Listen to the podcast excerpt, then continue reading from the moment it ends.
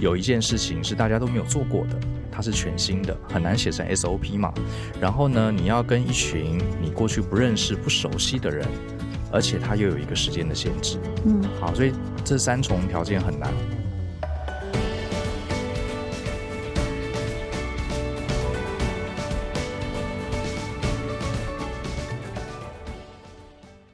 大家好，我是杨玛丽，欢迎来到今天的哈佛人物面对面单元。那本周呢，我们要谈主题是专案管理哈。所以，如果你一到四有听我的节目的话，你就会知道说，全世界的巨型专案哈，成功率只有百分之零点五哈。这是牛津大学一个教授团队他们专门在做研究哈。那么，事实上，因为科技的变化很快，外界的变化也很快，所以现在呢，其实很多公司内都有大大小小，因为原来的组织、原来的分工已经没有办法应。用户现在的需求嘛，所以都有大大小小的专案。所以呢，在二零二一年，就是一年多前呢，《哈佛商业评论》上还有一篇封面故事哈。如果你们各位听众有兴趣的话，可以去找。二零二一年的十二月，我们有一个封面故事叫做“专案经济来临”哈。那个时候我们就预估哦，到二零二七年前呢，全球从事专案管理的工作人数可能要达八千八百万人。那么专案啊的管理的导向的经济活动呢，可以达二十。兆美元哈，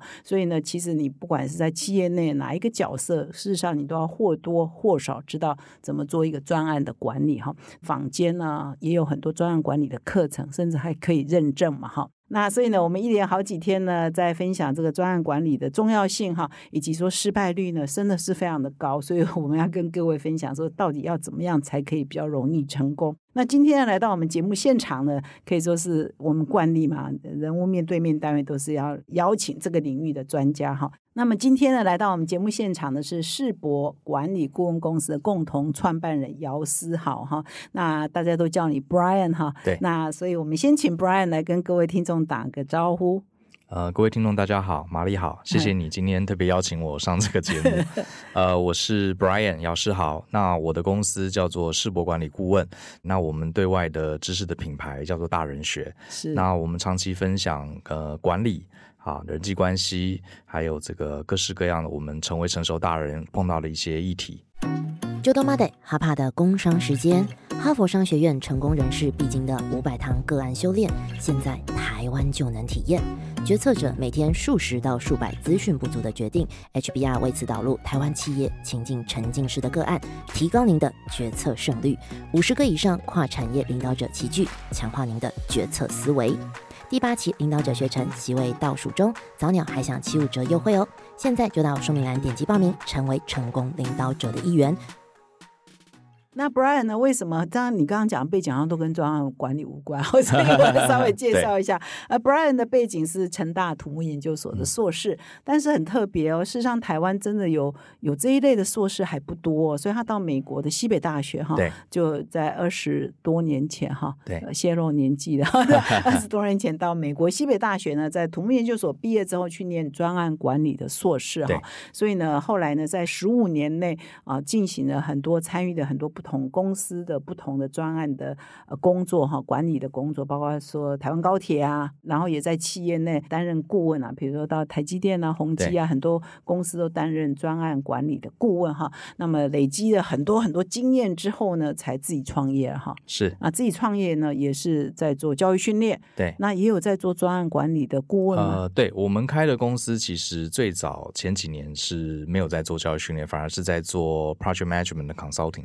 对。所以各位听众都知道，我们也是费尽千辛万苦才找到一个专家，跟来谈谈说，等于是过去二三十年来，Brian 都是在担任专案管理的工作，或者是专案管理的顾问哈。对，而且参与的很多大案子。对，那这些年来也慢慢的，因为很多人他想要了解专案管理，然后呃，我们后来有开发一些课程，是把专案管理应用到一些人生，应用到一些个人的经营。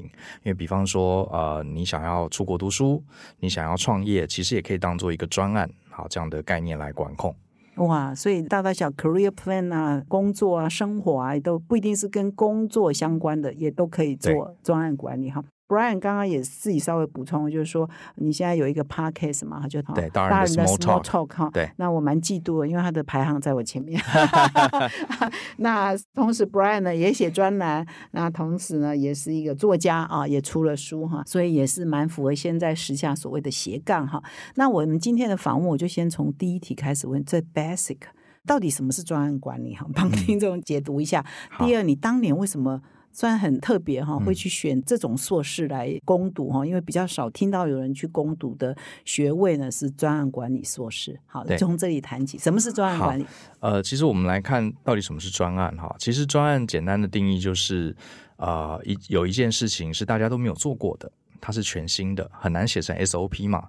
然后呢，你要跟一群你过去不认识、不熟悉的人，而且它又有一个时间的限制。嗯好，所以这三重条件很难。比方说，我们今天要生产一个水杯，我们可能跟制造部门的人很熟悉，我们过去常常在生产这个水杯，所以我们是跟一群熟识的部门的同事。然后呢，呃，做一件我们做过的事情，而且这件事情是反复不断在做的。假设我们是一个生产杯子的公司，我们天天做水杯，所以这样的工作我们通常叫日常工作。好，他日常工作也有很多需要管理的地方，可是随着这个科技的进展啊，现在的企业里面大部分，就像刚刚玛丽介绍的，越来越多公司它是跟一群不熟悉、不认识的人做没有做过的事情，而且还有 deadline 的限制。好，所以这满足这三个条件，通常我们就会称作它是一个专案。哦，那专案现在就真的有的很大，有的很小，对不对？对，甚至很多公司根本没有专案部门，嗯，因为它是一个临时性的。比方说以，呃天下文化集团，也许你们明年要这个办一个新的这个发表会，要发表你们全新的这个系列的图书。那这个发表会，呃，也许没有办过，或者是这次办的是不一样的。那这个在集团里面也没有一个专门的部门专门负责发表会，它可能需要好多部门，甚至需要一些协力厂商一起来做。而且这个发表会一定是有公布一个明确的时间点。好，所以这种跟一群呃不熟悉、平常不一定一起同部门工作过的人，做一个没有做过的事情，又要在 deadline 年完成，所以它其实充满很多挑战。嗯，对，嗯这就是为什么我们会特别在管理学里面，浩瀚的管理学里面有一个独突出的角色，叫做专案管理。那你刚刚讲三个条件真的太好，那 budget 呢？预算呢？是不是也要在预算内？当然，当然，budget 通常也会有一个呃预算，对。嗯嗯那时间是一个最明显的限制，因为什么呢？为什么特别只讲时间哈？因为通常人力、预算、技术哈、法规，通通都是所谓的限制。可是呢，我们发现钱这件事情没有时间难难管，为什么？因为你钱不够，公司总有机会东拨一拨、西调一调，预算比较容易去调整。可是时间呐、世界上最有权力的人也不可能让时间倒流一秒钟。嗯，所以通常我们特别强调时间啊，因为、哦因为在很多的像呃生产管理啊、制造管理啊，都会管到钱，可是时间这个点反而是专业管理最最最特特别的一点。哦那你这么多年来都在做这件事情哈、嗯对啊，这件事情这三件事情真的那么难吗？跟不同的人合作做全呃真的那么难吗？我觉得它难是难在它牵涉到未知，嗯因为管理其实是人类历史上很多管理学家慢慢累积的一些经验法则。比方说，我们开一个咖啡厅，我们知道哦，泡咖啡的同仁们要给他一个 SOP。好，照了 SOP，我们可以请同仁们照这个 SOP 去训练、去培训，做久了，我们熟练了，成本就会降低，速度就会快。可是专案管理难是难在它几乎无法 SOP 化，你很因为这件事情是呃没有做过的，而且就做这么一次，啊。就算你这次、哦，对，又只做这么一次，就做这么一次次，你这次成功了，他的经验也未必能移植到下一次，啊，所以它难是难在这里。是哦。那你当初为什么会对这门学问有兴趣？到照理说，你念完成大土木研究所，要就要进公共工程委员会啦，或是台湾的很多公共建设部门或啊营造建筑公司服务，对对为什么又去念这个呢？是，这其实是人生中一段契机哈。呃，我当年在当兵的时候，我是在台湾念完成大土研所去当兵。那那时候当兵的时候，因为我英文还不错，就被我的长官啊派去去做一个国防部在金门的一个一个项目一个案子。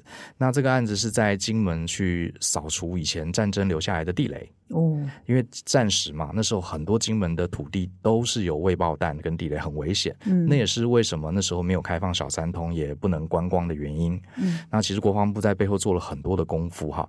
那我刚好去那一年，他们委请了一家英国公司，好把这个金门所有的地方啊，这些危险的未爆弹地雷全部清除干净。这是一个九年期的计划，我刚好是那一年第一年我去当兵，所以我是担任那个专案的翻译。还有军方的代表，哦，那呃，当兵的时候就看到这些英国人啊，他们非常有纪律的在执行这个危险的勤务。嗯，比方说有人发现了这个田地里面有一个会爆炸的炮弹，他们有一个人就会发出一个讯号，告诉大家这是第几号事件，啊，大概是爆炮弹多大啦，会不会爆炸啦这些东西。大家听到这个讯息之后啊，整个团队七十几个人，每个人都各司其职。啊，有的人去拉封锁线，有的人去负责拆炸弹，有的负责去这个疏散百姓等等。然后我当时呃只是一个监工，所以我是远远在旁边看。我看到说哇，一个团队哈这么自动化，而且现场甚至没有一个主管在指挥，可是每个人呐都知道自己要往哪边跑，要做什么事情，天衣无缝，好把这个危机解除。那我当时就问这个英国的主管，我说你们。大家为什么这么熟悉？你们是不是在一起工作很多年了？结果这个英国主管跟我说，没有，他们是前一阵子来金门才认识的。嗯。那我非常讶异，我说你们都大家都不熟悉，怎么可能那么熟练？他才跟我分享了，哦，这就是专案管理的方法。哦，所以你第一次了解？对，那时候我才 project management，project management 印象很深刻，所以我那时候我就记在我的笔记本里面。哇，我以后退伍我也想去了解这个东西。哇，那后来呃退伍之后，我当然还是当工程师啊，我是一个结构工程师，设计桥梁啊、楼房。可是做着做着呢。我发现我周围有些同事，他们是在做高速铁路专案，嗯，有很多的国外的工程师、国外的管理者来我们公司进行开会，每天都在解决各式各样的问题。然后我觉得好像比我这个工程师有趣多了哈。你说，因为他们是做专案，做对他们是做 project，他们做新的 project。那我就是每天面对电脑嘛，在做各种数值分析，对，做模拟、做计算，很 boring。啊，我自己也喜欢跟人在一起，然后我就跟我的老板说：“哎，老板。”可不可以让我也去参加这个 project 的会议？那我老板也很好，让我进去这个打打杂，好写写会议记录。然后接触了之后，我就觉得哇，这个工作非常有趣，所以慢慢慢慢，后来才一步一步从工程师转换到 project management 的领域。那这种科系很多吗？就是其实很少，而且它大部分是从工学院。呃，分出来的哦，还不是在管理学院，对，还不是在管理学院。那我那时候在申请美国的学校，因为我本来就对西北大学很感兴趣，因为当时有一些我很欣赏的老师是这个学校毕业的，而且我特别选一个呃，这个艺术啊、文学啊各方面科系都很知名的学校，就是西北大学。我比较没有特别去申请理工为主的学校，嗯，对，那就选上了西北大学的这个专案管理。学院对，那个时候我们很多人说：“哎，这什么东西啊？” 很多身边的台湾朋友，有的，或者是家长，或者是老师，说这是怎么学这个？是因为我们那个年代，大家流行哈，工程科系的人如果要去美国读书哈，会念一个 MBA，嗯，所以大家都都知道 MBA 是什么，也都觉得念 MBA 比较好。我本来也想念 MBA。那后来我分析了一下，呃，也问了一些前辈，发现念 MBA，因为它完全跟工程师关系比较少的哦，所以我觉得好像没有这个加成的作用。嗯，对，当然念 MBA 回来很多发展是很好，可是我就在想，我既然是工程师啊，将来呃有可能会做大大小小的专，因为大部分专其实多多少跟工程跟产品开发啊都有关系。我就想说，我念一个有点不一样，可是又会。套用我原本工程技能的科系，所以那时候选了专案管理。嗯，所以回到台湾的确是有很多工作机会，对不对？呃，对，工作机会很多。不过当时回到台湾，我自己是告诉自己，我不想要再回到营建工程这个产业。嗯，呃，因为到了美国，认识了一些伙伴，认识了老很多老师，我开始对这个做各式各样的呃不同的专案产生了兴趣。嗯，所以一开始以为是说道路、桥梁、隧道要工程要做专案管理，后来是延伸到产品开发。对，那还延伸到很多领域吗？对，还有像是呃像刚刚您刚刚讲的各种产品开发这类专案，我有做过。嗯。然后我还做过呃流程改善的专案，哦，好，我还做过软体开发的专案，嗯。然后我甚至呃有做过医疗企业的专案，像我手上有一些客户，他们是呃连锁的牙医诊所，或者是一些地区型的中大型的医院。嗯好，他们内部有一些也有一些大大小小的专案，还有制药业也有专案。好，这些专案我都有经历过。嗯，对那么你辅导过这么不同类型的专案，你觉得大家最大的盲点，或者是做最不好的是什么？我最常犯的，几乎每个人都会犯的是什么错误？在做专案的时候，我觉得这个问题蛮棒的哈，一针见血。呃，其实哈佛商业评论刚好最近你们出的这几期也有谈到这个问题。其实我认为最大的问题就是需求没有搞清楚，或者说我们说目标。嗯因为呃，今天我们要，比如说我们今天要办一个商业展览，呃，这个展览呢，到底是要在现场卖货来赚钱，还是提升知名度，还是要跟其他的厂商联系，还是要展现我们的技术能力？其实，同样“商展”两个字，它背后可能衍生很多很多种不同的目标跟需求。那专案又很难是一个人做，所以它必须是一个团队。可这时候团队里面每个人对这个商展啊，他的认知是不一样的。嗯所以最后很有可能是大家有的人想要靠商展赚钱，有的人想要靠商展行销，有的人想要靠商展打知名度。最后每个人都很努力，可是却是多头马车嗯啊，最后导致这个专案四不像。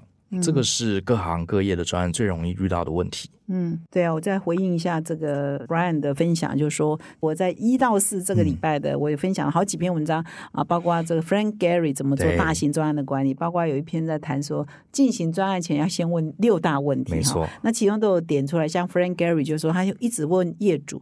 你为什么要做这个？你为什么要做这个？他要搞清楚嘛，哈、嗯所以你嗯可能要我做的事情跟你原来想的目的是不一样的嘛，对，那这件事情是这么难吗？为什么大家都呃犯这个错？听起来很简单哈，其实它还真难。因为呃，我们通常这个做专案的时候哈，除了专案经理，专案经理上面还有专案的 sponsor，还有这个专案经理的大老板，那更别提下面的诸多的成员，甚至有一些是外包商。其实每个人都接到这个案子啊，都有自己的优先顺序。好像以呃我自己带过很多的客户的专案，其实你会发现很多，比如说今天我们要开发一个新手机，那对于企业来说，对公司来说，他为什么要开发这个新手机？他可能要把这个手机打入印度市场，打入东南亚市场，所以他这只手机可能不能太贵，好，成本要够低，可是功能又要够好，好，又要符合呃这个当地的一些需求，这个是大老板的想法。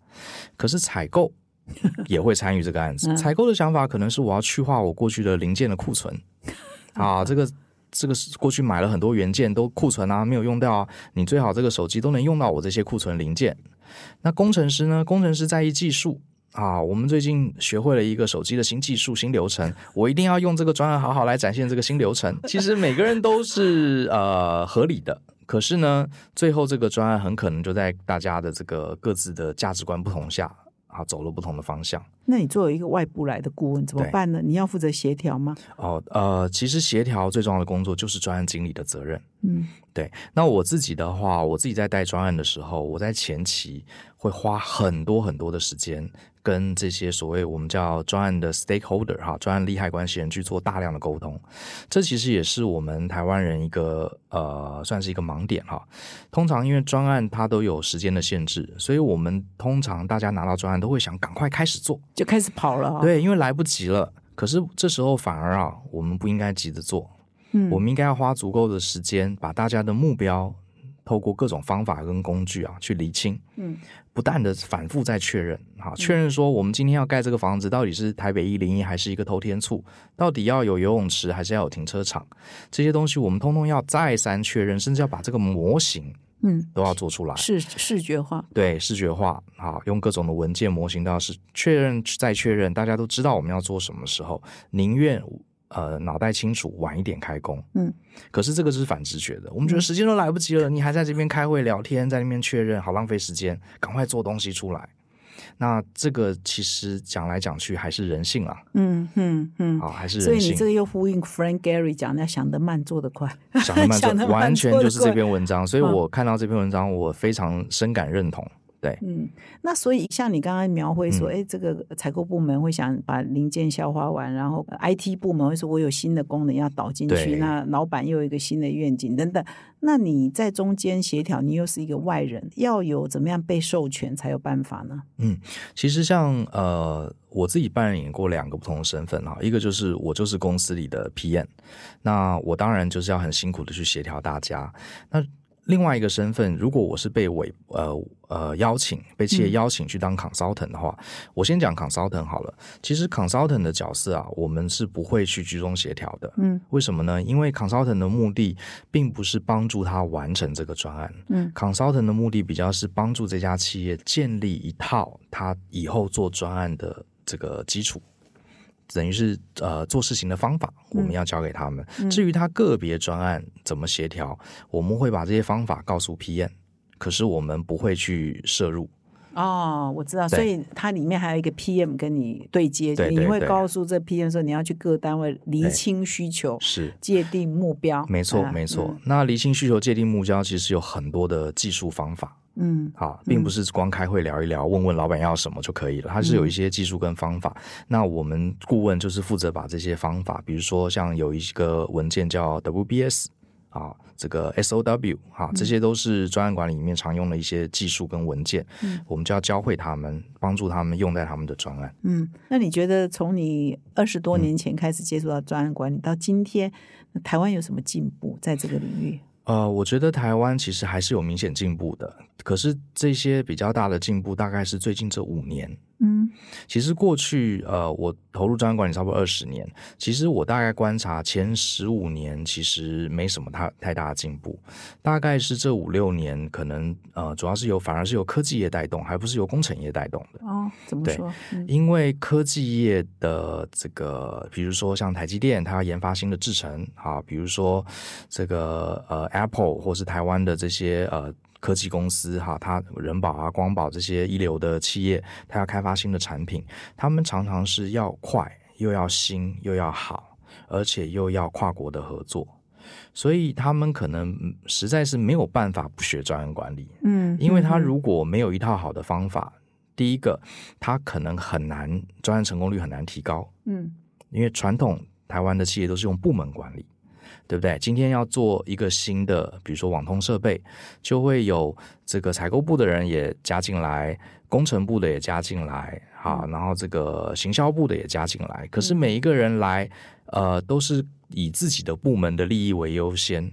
这样子事情是做不好。后来这些公司就发现，哦，我们要有一个专案经理，嗯而且要给这个专案经理足够的权利，这样他才能做跨部门整合。嗯所以基于这个市场不得不求快、求新、求好的要求，嗯他们也不得不去加强专案管理的培训。嗯像我们公司有在很多企业做培训，以前来找我们的公司少，现在这几年这五年吧，这个呈急速增长。嗯，对他们就很很发现啊，我们真的要做这个培训所。以据我了解，像很多科技公司里面都有一个职位哈，就是做专案管理的哈，对对对越来越普遍哈，所以这个。这我们也呼应了《哈佛商业评论》啊，几年前那一篇文章，就是专案经济时代来临哈，所以你你的业务会越来越蓬勃发展哈。那补充一个原因，就是可能是业主国外客户的要求，嗯因为专案管理在欧美这些国家行之有年，他们老早就有一套制度了。那他们呃发现，当台湾的供应商或是代工厂想要融入这个欧美客户的体系的时候，我们也成了专案的一员。可是欧美国家发现我们对跟他们专案语言不对接。好，那这时候就会被要求，哎，你们的人要好好了解专案管理，所以这是第二个动机，导致台湾的公司很认真的在学习 project management。嗯。那我现在开始在聊另外一个话嗯题，是说，那你从专案管理为什么后来走入像成立大人学啊，有一 个 podcast 啊，这个好像不一样的事情吗？对，哦，呃，它是有关联的。嗯呃，其实是这样子的，我们当初在台湾帮一些企业做顾问的时候，那因为这些企业都蛮大的，里面有很多员工，我们帮他建立一些管理的制度。可是这时候很多客户他们公司的员工啊，对专案管理完全是不理解的。那怎么办呢？啊、我们就开始写一些简单的文章。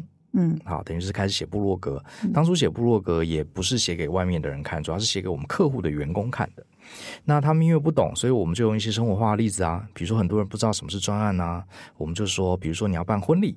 啊，你中间就要设定需求、设定目标，要控管时程，要控管资源，而且你一定要征求双方父母的同意，他们就是利害关系人。好，我们用这种对应的方式，一辈子只有一次，一辈子只有一次，对。而，你下次就算有下次也不一样，是不是？好，所以就要用大白话哈。现在这种时代，对，就是大白话。我们就试着呃，我们也是训练自己啦，把这些很艰深的管理的议题，用日常生活的小故事，嗯。好，变成一些有趣的文章给他们看。所以你有什么样有趣的文章？婚礼，讲婚礼啊，甚至我们连说啊，我们喜欢一个异性，对不对？喜欢同事，我想呃跟他交往，这也是一个 project，对不对？你要了解他的需求，你要设计时程，你时间很有限，你要怎么样安排每次的约会？其实都是，嗯啊，这些都是大大小小都可以把它当成专案。那更不用提说我们人生的职涯。啊，也是一个，比如说我三年内想升为部门主管，那我就要怎么做？因为这也可以做专案可以的，可以的，只要你有可以 career 都可以。其实专案管理有个概念叫以终为始啊。好，比如说我在职场，我是一个这个小员工，可是我很向往三年内可以做到部门经理的职务。那这时候呢，我就要设定一个目标，时间是三年，然后目标是部门经理。可是光讲部门经理四个字太笼统了，所以你最好找一个 role model。啊，比方说，我想成为我现在的我们公司有一个经理叫 Alex，啊，他是很棒的部门经理，我想变成他。那我跟他之，我跟 Alex 之间有哪些地方不同？啊，比方说他的英文比我好，他的编辑能力也比我棒。这时候我就开始去分析，我这三年我要怎么按部就班的去培养他也有的能力。好，慢慢一步步，而且我还要做一个时间表，我可能每一个月我要控管一下这个月我的进度多少。啊，类似像这样子，哎，也许一年、两年、三年，就算我没有做到，呃，完全做到部门经理，我可能也成为一个更厉害的人。所以，其实我们蛮鼓励大家用这种思维来管理自己的生活。所以我们后来就因为这样，就写了一个部落格。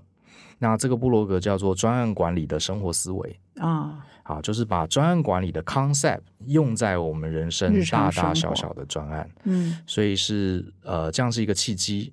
那布洛格写了之后呢，就还蛮受欢迎的。我们本来以为这个很冷门，没人要看。嗯。可是那时候台湾科技也慢慢起来，很多人也注意到这个议题，很多人就看我们的布洛格，嗯。然后就在下面留言，摇旗呐喊说：“哎，Brian，还有我的 partner Joe，你们要不要开一些课程？嗯。啊，我们想看到你们两个人亲自给我们一些这个建议。嗯。所以我们就开启了课。嗯，那开了课之后呢，就有人说：“哎，Brian，你不是说这个可以用在植牙吗？那你要不要开一个植牙的课程？”所以慢慢就变成现在的大人学。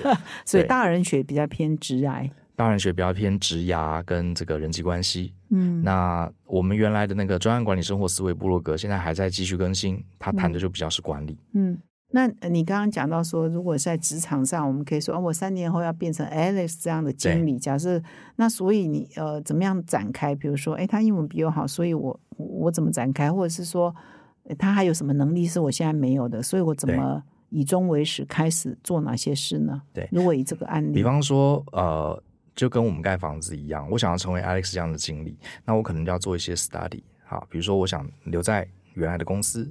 成为 Alex 这样的经理，还是我要去别的产业、别的公司做一个部门主管？好，假设是留在原公司，那我就可以近距离调查。好，甚我可以调查说，Alex 为什么他能当上主管？他有哪些条件？也许我要条列出来。甚至我可以，如果跟 Alex 关系还不错，我甚至可以直接去问他。好，这些在专案管里面都是一些方法，比如像 benchmarking 啊，好这一类的方法去问，然后我就可以很度量出我跟他之间我还差了哪些地方。嗯，好，然后呢，慢慢的把这些差距慢慢补足，然后甚至还要控管中间的过程。嗯，可是因为我们每个人时间、精力、金钱都有限，所以我还要把时间跟精力投在最关键的要境上。所谓的要境也是专业管理一个很重要的关键。比方说，Alex，呃，这个长得很高很帅，对不对？他英文也很好，然后他工作能力也很强。可是长得很高很帅这件事情没办法，或者是我要花很多钱整形，那可是他可能。长得很高很帅，在我们的公司也许不是关键，嗯，所以我也许应该把时间花在培养自己的英文能力跟待人的能力。也许我就要放弃长高长帅这件事情。好，大概就是这样的一个权衡。因为就像您刚刚一开始提到，专案都是有限制的，嗯对，我们的能力有限。那其实它就是一个综合权衡的一个一个思考方式。嗯，所以你现在是做这块比做正统的工程、专案管理或者开发对专更更多更受欢迎吗？对，就是其实职癌的需求更受欢迎吗？后来发现您讲的没错，是这样没有错。因为后来大家呃，我们看这个后台的数据就可以发现，我们谈职涯、谈人生、谈个人成长的议题，远远高过于这个谈 硬邦邦的专案管理。就 to B 跟 to C 的差异 B 跟 to 可是 to C 这个你有办法，比如说 generate revenue 呢？因为就是一般个人嘛，嗯小资主他或许没有办法给你啊、有有营收的来源。嗯，其实还是有诶、我们现在的营收来源其实呃 to C 的部分不下于 to B。哦，是吗？对他透过什么方式呢？呃，我们现在有实体课程，也有线上课程，嗯，对，都还蛮嗯受欢迎的，嗯各式各样的线上课程、实体课程都有。嗯对，那因为我们呃的受众啊，呃，我自己观察，我们受众大概都是三十岁以上到五十岁之间，嗯而且他们很多都有呃，至少都是硕士大学毕业，嗯然后很多在公司已经当小主管了，所以都是一群对自己要求比较高、对人生期许比较高的人。嗯所以他们其实对于呃花点钱来上课学东西，他们是认为有价值的。那他们最大的需求，假设如果说百分比最高的是什么样子的需求呢？想要了解什么，或想要管理什么呢？我觉得这几年最大的需求还是对自己人生的迷惘，嗯对人生的迷惘。那像呃，我这两天在上课，像我昨天刚上完了一天专案管理的基础课，可是来问我问题的一大半全是问自己的职涯。迷惘的意思说、什么样的迷惘？说我呃比方说，好，我举个例子，比方说有个同学，他可能快四十岁了，他在一家还不错的公司做了十年，表现也很好，是一家外商公司。可是他发现这家外商公司啊，他已经到顶了，除非他跑去这个德国，因为他是一个德商，除非他这个，因为他有小孩有老婆都在台湾，除非他抛弃台湾的一切，呃，跑去德国从零开始，或者是他要转行。否则的话，他在这家公司虽然各方面薪水还不错，可是他已经无法成长。像这类的问题其实蛮多的。嗯嗯，那这个专案管理可以帮他。呃，这倒未必是用专案管理解，不过通常我们会帮他。我们在呃这个大人学里面常常讲局的思考，因为我觉得很多人遇到迷惘啊，其实都是因为他只看到他眼前的这个视野，所以是局造局者造局者的哈局。对，我们会跟他说，你可以多分享一下。那像我自己的话，比较会帮助同学多建立选项。嗯好，很多人都呃，很多人在人生遇到困顿，很容易陷入非黑即白。比方说，他的问题就是我该离职还是不该离职？嗯那变得好像人生只有两种选项：去离德国或不去去或不去，或该离职不该离职。其实我就会跟他说：你先不要急着做选择，你应该先列出很多选项。比方说，你可以留在这家公司不离职，可是去德国；也可以留在台湾，可是把跟老板讨论你属于德国的呃机构的一部分，远距工作，这也是一个可能。也可能你去德国外派一年，你再回来，再呃调回亚太区，这些都是可能性。结果他就说：“哎、我都没想到这些。哦。所以你原来上课是谈这个是谈专案管理的呃 know how，可是问的已经是直癌呃很发展的课，所以你你你现在又跳入另外一个多直癌 coach，的概念。所以我自己上课现在有一半是谈管理，另外一半已经是谈职涯，甚至人际沟通了。哦，那那人际沟通的话，大家嗯的困扰又是些什么呢？呃，人际沟通困扰，比方说，举个例子，也是最近有同学问我的问题。他说他进公司，他们有很多同时期进公司的同事，可是呢，大家学历啊、背景啊都差不多，可是就有一个同事啊，特别老板特别喜欢他。啊，特别喜欢他，也他也不知道为什么，就是老板的大红人，然后什么好的事情都是老板都是优先想到那个红人，然后他就很生气，他觉得很不公平，老板应该对大家都呃公平对待，嗯。对，然后他发现接下来这个公司要升职啊，一定也是那个红人升的比较快，所以他每天上班啊，看到那个红人他就一肚子气，看到老板一肚子气，然后他上班情绪就很差，哦，他就问我该怎么办。对，你看这种问题都会有，呃，这就是最近同学问的，真实都是真实的问题然后啊、呃那我是怎么建议他的呢？我是跟他说，我就问他，因为专案管理其实他跟专案还是有一些思考方式，还是有一些关系。专案管理里面常常做所谓的 what if 分析，就是如果这样会怎样？好，就是你哦刚刚讲的、那专案管理要常对常常要做，因为我们面对未知嘛，所以我们一定要想说，哎，如果钱不够了，我们会怎么样？如果接下来很多员工离职，我们该怎么样？专案管理永远在想，如果未来发生什么，我要怎么应变？好，它是一这样的一个思考。哦所以这部分的思考，哎，确实可以用在人际关系。嗯，所以我就问这个同学，我说：“你们公司这个红人啊，他现在表现非常好，老板很喜欢他。如果他明天不见了，好，不管是离职还是怎么样，如果他明天不见了，老板会把对他的爱转到你身上吗？”老板又会有另外一个红人，对，这个同学就愣了一下，因为他从来没有用这种想过 what if 去想，嗯他就想说也不会。嗯我说那就对了，所以这个红人并不是你的敌人，嗯因为他的受宠跟你不受宠是没有直接关系的，对不对所以。对，所以你不应该去恨他，好，不应该有被剥夺感，好，你反而应该观察他他是怎么红的，啊，甚至如果我说这个红人对你有没有敌意，他说倒是没有，他说是我对他有敌意，然后他说那如果他对你没敌意，你反而应该跟他亲近，而不是把他当敌人。你去问问他，他做了什么事情让老板那么开心，你反而可以借由这个红人，你也去做这件事情，而且你还可以观察这个红人的哪里有缺点，你还可以把这个缺点改掉，所以你会比这个红人更高更红、更红。而且老板一定更开心，因为老板绝对希望下面每个都是红人。嗯嗯，所以我说你这个情绪我可以理解，嗯可是你用这种 what if 分析啊，你大概就知道这个情绪是没必要的，嗯你反而应该好好跟这个红人呃多多亲近。嗯，所以我也蛮好奇的，因为你的 background 算是从专案管理出发，对。可是你刚刚讲职癌管理也好，或人际沟通也好，事实上好像跟这个是无关的哈。嗯。那所以，可是你辅导起来也是有模有样，非常的 专业。所以你是说专案管理还有哪些核心思维是可以引用到，比如说你说人际沟通也好，嗯。或者是职癌管理也好，是。它的核心思维是有什么元素可以让你这样子运用自如，可以延伸到其他构面去？哦，是这个问题很有意思。呃，其实是这样子，我觉得我常常跟我的学生讲，学习专案管理是我人生最正确的一个抉择，倒不是因为呃当了顾问让我赚很多钱，而是他训练了我很多思考的方式，是跟我以前想法是不一样的。像刚刚举个例子是 what if 分析那其实专案管理我简单一句话，它其实就是呃以终为始，随机应变。大家小时候都看过《三国演义》，那《三国演义》里面最厉害的就是军师诸葛亮嘛。嗯你看诸葛亮，其实他就他很他为什么在小说里面哈，这个像神一样的存在，就是因为他常常会推演，比如说天下三分大事，是他用现在的状况推演出来，接下来可能会三分大事，所以他建议刘备一定要守住哈荆州还是什么的，好细节我忘了。那你说他很聪明没错，可是更重要的是他会去推演。接下来可能会发生什么事情？这是我们做专案的人一定常常就要想，接下来可能会怎么样？那个是跟花 if 一样的吗？类似不一样的呃，哦类似所对以。花地府是说，呃，要想很多种可能假设情的境状况。嗯那推演比较是我们假设今天做到这里，接下来我们要做什么，好才会达到我们的目标。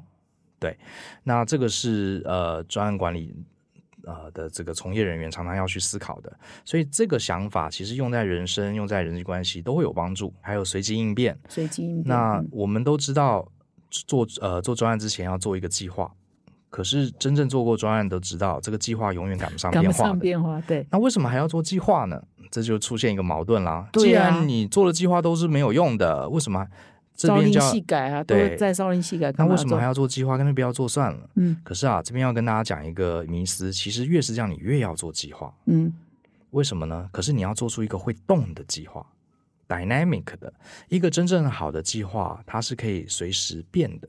好，你的计划不应该是用石头刻的，比较像是粘土做成的计划。哦，你发现老板要的东西不一样了，好，这个通膨，好，这个美金升值了，这些都会影响我们的专案。那你就要把你原来的计划因应这个变化做调整，马上出现一个新的计划。对，这个是专案管理，呃，就是所谓的随机应变。你不要呃妄想说我今天做了一个计划，它就是完美执行，就像人生嘛。啊，我们希望我希望我二十岁台大毕业哈，这个三十岁当上正教授，然后三十五岁结婚生两个小孩，这是很多人的计划。可是实际上你中间会遇到很多的改变，那大部分人遇到改变就很火大。哎呀，谁又坏了我的好事？可是我们做专案管理的人，我们是拥抱改变，甚至从改变中看能不能找到一些契机。嗯，所以你今天给听众很多宝贝的的一些原则哈，就是以终为始，what if 推演，随机应变，对，好，就这四个是核心。那这些都可以连到所谓的人际关系、自来规划，都跟这个环相关。是，我觉得是相关的，因为呃，人生嘛，其实讲白了一点，整个人生，我在我的观点，它其实就是一个专案，因为我们都不知道我们接下来会发生什么事情，而且人生只能活一次，而且我们要遇到形形色色的人。好，那怎么样把这个人生过好？每个人的方向跟目标也都不同。那我认为它是很符合专案精神。所以，如果我们学会一点点专案的思维，我相信可以让人生更满意。嗯，所以如果要把人生当成一个专案的话，我们也要先有 我们人生的目标到底是什么？对，我们的 focus 到底在哪里？对？可是很多人是没有这个的，是也不知道我到底此生为何 啊？所以这个会不会很难？我觉得其实我自己对人生的目标也是很含糊的。我倒认为，呃，我也不鼓励大家一定要定一个很明确的目标，比方说我三十岁一定要拿到博士学位，四十岁一定要身家一千万等等。我我也从来不定这种目标。可是我认为大家应该对自己的人生有一个 mission，有一个呃景象，大致上的景象，就是你三十岁、四十岁，你大概想成为什么样的人？你是一个创业者，还是你是一个很认真工作的某个领域的专家？还是你是一个闲云野鹤，虽然赚钱赚不多，可是生活非常富足，心灵非常富足的人。我觉得大致上还是要有一个，呃，有一个有一个愿景，有一个目标，对，有个大致上的愿景。只是不是那么量化，或也许不是那么量化，那么清清楚楚，几岁要干嘛，几岁要干嘛，对。就像是我们，呃，像我自己出国旅行，我也不会说今天一定要去逛哪几个景点，我可能大致，比如说我去日本，我可能就规划第一天在市区逛一逛。可是要逛什么，我可能不会安排的很细。第二天我要去呃这个北边比较这个去山上洗温泉。那至于去哪里，我可能随机应变。可是我还是去日本，到底要大致上要做什么，我会有一个概念。对，大概是这样。人生也是一样，可以可以这样规划的哈。那我发现说，其实因为你也常常在写专栏哈，所以很多专栏的标题也都下的蛮有趣的。我来念几篇文章的标题哦。那也问你写这些文章的内容，大概大致的精华是什么？比如说，你有一篇文章提到说，要让专案呢顺利推动，需要一点小心机哈。所以想问你，你所谓的小心机是什么？哦，其实我我们在做专案的人，最后大部分人都会去研究心理学。哦，还要研究心理学？对，像我自己看最多的书，除了专案管理之外，第二就是心理学的书。对，也是我的兴趣。那我自己甚至还在我们大人学开了一门呃课程，就叫专案心理学。那这门课其实我不是心理学家，可是我发现呃近代很多心理学的研究对于我们工作很有帮助，因为心理学在我看来就是了解人性，了解别人在想什么。那像我写了类似的文章，其实就是我过去工作的一些经验。好，比方说，我曾经在美国当顾问的时候，呃，拿了一个奖。这个奖是什么呢？因为我当时的客户是纽约市的环保署，他们环保署旗下有数百个大型专案，每个月理论上他们要交进度报告。可是从来没有一年，这个机构啊，已经 上百年历史，据说从来没有一年这一百个多个专案全部都交报告的。哦，总是有有一些工有一些专案漏交，然后我上任之后首次全部准时交来，对，所以你专案管理功力惊人，对，然后我还。公司的老板还特别颁了一个奖给我，我快笑死了。嗯，对。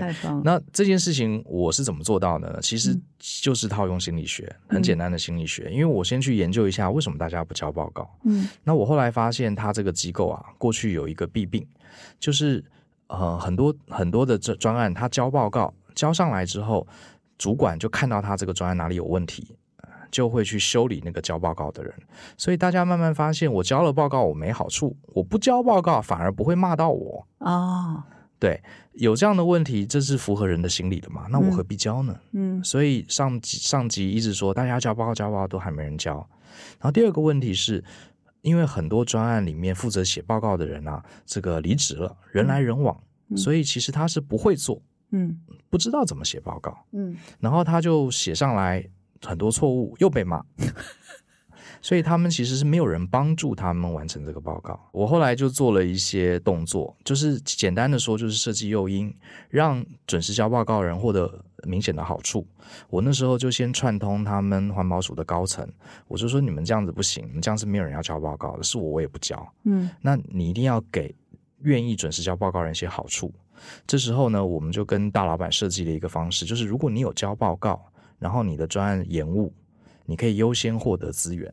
嗯嗯所以这样子，呃，交报告，而且尤其是自己的报告进度不好，他也不怕被骂。我说你不要骂他们，你反而他愿意告诉你他专案延误，你应该要优先把人力资源优先拨钱给他，帮他完成。嗯那这件事情我就宣传出去，结果大家就发现，诶，交报告好像有好处。我不交，呃，我就要不到资源；我交报告反而容易要到资源。然后第二个，我派了一个团队去帮助那些不会写报告的人，我就呃每个礼拜有一天，我就鼓励这些 PM，你可以来我们总部，我们只要你拿的报告来，我们就有人教你怎么从头到尾完成这个报告，教会你。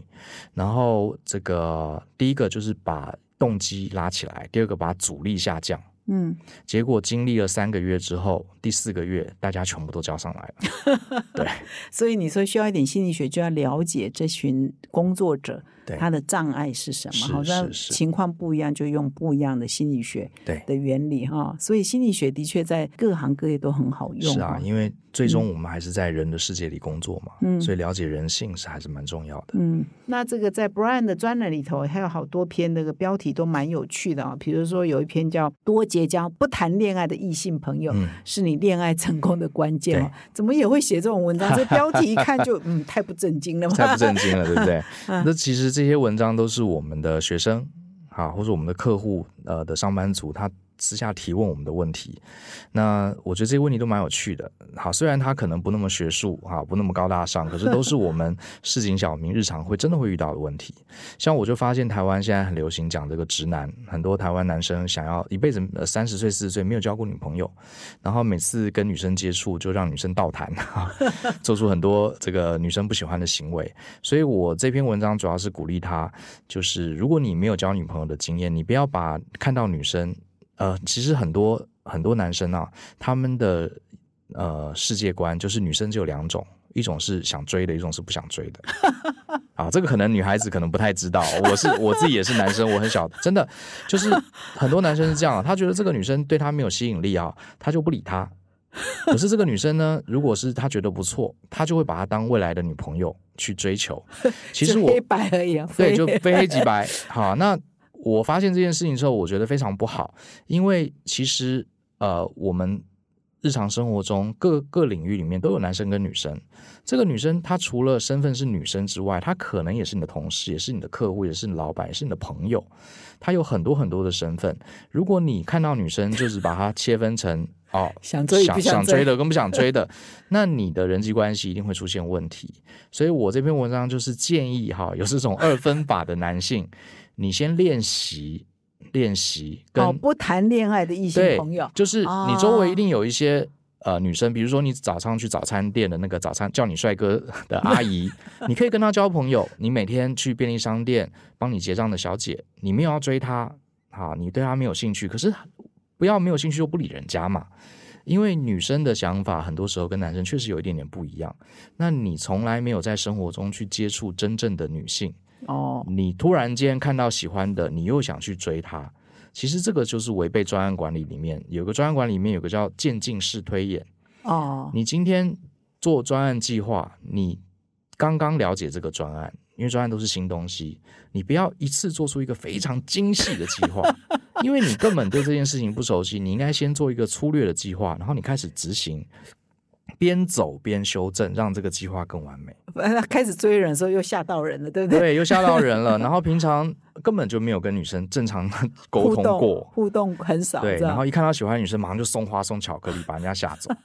这很多男生现在有这个问题，所以我就写了这篇文章，分享我的看法。所以你这些标题看起来好像跟专案管理无关，到最后都还是会导到专案管理我觉得的理论是基础。我觉得还是有关系的。嗯对对嗯，而你还有另外一篇说总被骂说呃讲话没重点，嗯那么如何凸显自己的优点，又不让人觉得自大？成熟大人必备的三个说话基本功是哪三个呢？我其实忘了是哪三个，不过 这篇文章的大意我记得，嗯就是呃，我当初在帮，因为我们有开这个履历撰写课，我们帮很多台湾的上班族写履历、修改履历，然后我就发现大家都有一个通病，就是说我们从小到大被教育要呃这个谦虚，好，不要去宣扬自己的优点，否则话呢会太自大，大家会不喜欢我们，结果导致我们在写履历的时候，明明就要写自己的优点，却写不出来。哦，因为我们已经呃太久压抑自己了，对，压抑嗯自己。所以我在那篇文章就教了大家一些说话或者是写作的一些方法。好，比方说，我今天去找一份专案顾问的工作，我当然很想告诉大家我专案管理很厉害，可是这个我要怎么样说我专案管理很厉害，又不会让人家觉得，哎呀，这个人好臭屁哦，好自大哦。对我可以这样说，比方说，我们可以用一种客观的语气。好，比如说，呃，专案管理是博大精深，国内国外都有非常多的专家。好，可是我个人在大型专案管控还有专案制度建立这一块啊，确实投入了不少的心力。好，我就这样讲，我并没有说我是、呃独一无二的专家，我只说我投入很多心力。嗯那我想大概听的人也会知道，哦，这个人至少在这两块是很专业的。嗯可是我相信听众听到我刚刚这样讲，也不会说这个人怎么那么不要脸。对，所以我就是利用这样类似这样的方式告诉大家，你是在称赞你自己，彰显你自己的优点，可是又不会让人家觉得你很自大。自大哈我。就教人家呃大概三种方法。就是我我们的 podcast 也好几次都在讲说，我们华人就是太低调了，对，所以不会 sell 自己，不会行销自己。可是到职场上还是要适度的，一定要的当然不能太夸张，会让人家反而引起反感哈。因为有时候你自我形象又太太嚣张了，这样子也会引起反感，所以它真的是一门学问。我再来看最后一篇文章，请你再跟听众解析一下 呃你的重点，就是说你有一篇文章的标题叫“你看这么多书，上那么多课有用吗？”对真的哦这是要讲什么？这个也是常常有同学问我的问题，就是我很我们很多学生非常爱看书，可是他花了很多时间在看书，他的家人朋友就会说：“你看那么多书，上那么多课，花那么多钱，好，爸妈常会念嘛，花那么多钱，呃，我看你也没有薪水，也没变高啊，对不对？你学这些东西有用吗？”所以很多人就拿来问我这件事情。嗯其实这是一个很好的问题。其实我在文章里面，呃，我想跟大家讲的，呃，如果你想要赚钱，那你应该去做直接让你赚钱的事情，而不是整天在里面看书。嗯那看书这件事情的本质，它其实是呃，也不是去背里书里面的资料，好让我可以侃侃而谈，也不是。其实我认为，呃，看一本书就像是认识一个人。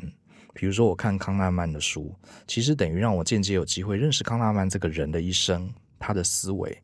那我会建议大家看书的方法，不是去记里面你不知道的知识，因为你记不得的，而且 Google 都有。嗯那应该是说，呃，你比如说你在看康纳曼的书，他在描述好他是为什么走进心理学这个领域，他讲了一个小故事，你可以去思考，诶，那他走进心理学是这个原因，那跟我走进专案管理原因像不像呢？为什么他会一辈子做心理学的研究，乐此不疲？那为什么我有时候会倦怠呢？所以我其实看书的时候是看得很慢的，我其实是一个读书读很慢很慢的人。嗯呃，我一年可能有读个二三十本书就了不起了。嗯我不像很多很厉害的人，一年可以读上百本。嗯可是我看书很慢，可是而且我常看一半停下来，嗯在那边发呆。嗯其实并不是我懒，而是我在想，嗯我跟这个人该怎么对话。嗯那大家想想看，如果你一年看三十本书，你等于跟三十个很厉害的人都交了朋友，都对话过。就算你不记得他讲过什么话，你其实自己的思维跟价值观一定也会有所提升。嗯那我认为这个是看书最大的对我最大的帮助。嗯，所以这个命题也是蛮有趣，有用吗？这样问哈，也是蛮可能也不符合看书真正的目的啊哈，或者他目的可能有的时候你就陶冶性情，我看小说哈，我就 enjoy 对 enjoy 那个不有用嘛。对可是就是生活的乐趣，对，确实很多人就会想到这一点。嗯，因为像我们很多爱书看书的朋友，是他的家人问他说有用吗？他一下也回答不上来，他也不能说没用。嗯，就是我就是在享受阅读啊，阅读本身对很多人来讲也是一种享受不一定可以帮我赚钱，帮我升官，帮我加薪，可是是就是那个 moment，它就是一个很。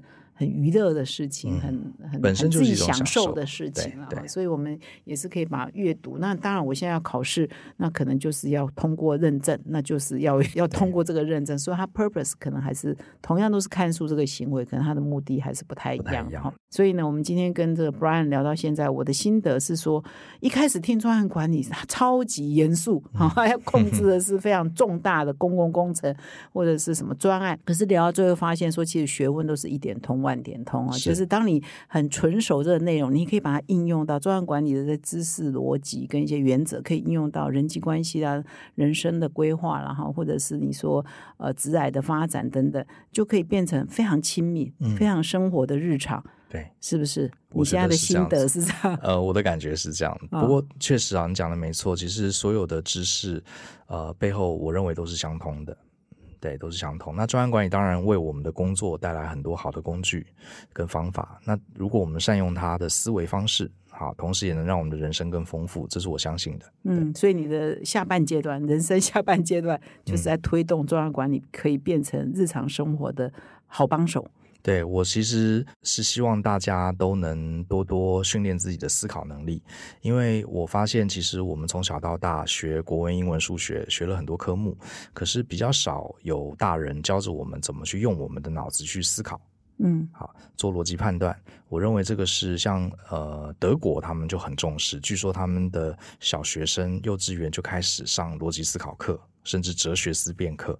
那我们这一块因为升学主义的影响很少，那哲学其实我也很喜欢看，因为它就是一种逻辑思辨。所以我自己如果要讲未来的计划的话，我非常希望能把这些思考、思辨、哈、独立的分析、逻辑这些观念交给除了上班族之外，甚至也许有一天我力量够，我甚至想交给我们的青少年跟小朋友。嗯，太好了。所以显然你未来的这一二十年还很有的忙哈，而且越来越向下扎根哈。那我们今天的访谈呢，就慢慢的要接近尾声。我最后再问一下 Brian，有没有要补充的对今天的专案管理你的内容？呃，我觉得还是重申一下，专案管理其实虽然内容很复杂，可是请大家记得做任何未知的事情，呃，永远以终为始，然后随机应变。我相信大家都可以有一个相对更好的结果。嗯，好，我们非常谢谢 Brian 今天来到我们哈佛人物面对面的单元。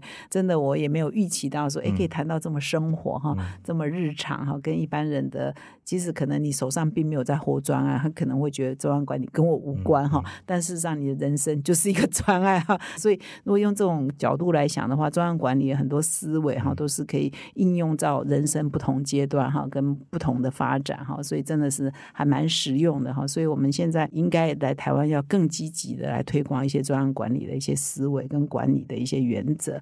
我们最后呢，谢谢 Brian 来到我们的节目现场，也感谢各位听众的收听。我们下个礼拜再相会，谢谢，谢谢大家，再见。谢谢。